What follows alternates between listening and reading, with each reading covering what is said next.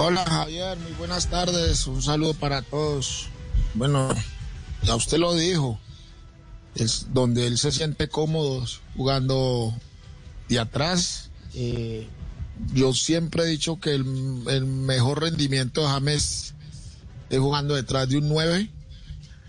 Eh, pero en este caso en la liga inglesa va a tener que estar un poquitico más retrasado y aprovechar muy bien a zurda que es muy buena para habilitar a sus compañeros y bueno, tiene un centro delantero en este equipo que es bastante bueno, que es el brasilero.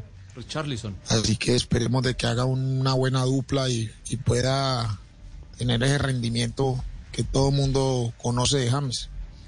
Sí, y profesor Castel, ¿usted lo ve en ese lugar o, o, o lo ve en otro eh, sitio? No, del yo, campo? yo coincido con el Tino de que para mí en estos momentos eh, James postmundial de Brasil, el mejor lugar es media punta, detrás del 9. Eh, previo al mundial de Brasil, eh, cuando tenía otra, digamos, no, no, no, no había terminado de ser la gran figura eh, de, un mundial.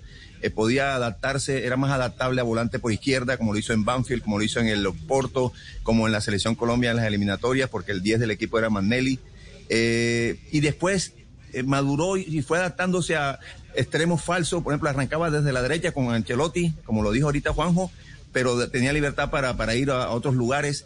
Y de interior jugó en el Bayern en la primera temporada y lo Es hizo decir, usted lo pondría bien. de todo, que es la pregunta que hicimos, lo pondría de todo entonces, profesor No. Castel, ¿cierto? Sí. No, pues si yo Entonces. fuera, si yo fuera el técnico de James, lo pusiera de, de- de media punta, pero entiendo que ha Ah, ya. evolucionado, Javier.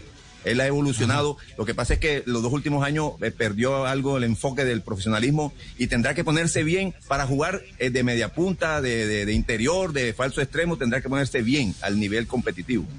¿Sabe qué Muy tiene bien, que hacer. James Sí. muchas veces en, en el fútbol inglés? Agarrar, hacerse por ahí el, el distraído, el bobo, y agarrar todos esos rebotes que quedan cuando saltan los grandotes a chocar. A mí en el fútbol inglés yo aprendí que cuando saltaba Ferdinand a los defensas, yo no iba a saltar con ellos, me quedaba por ahí a ver qué rebote usaba y metí uno que otro golcito así. Bueno, interesante esa, con ellos es-.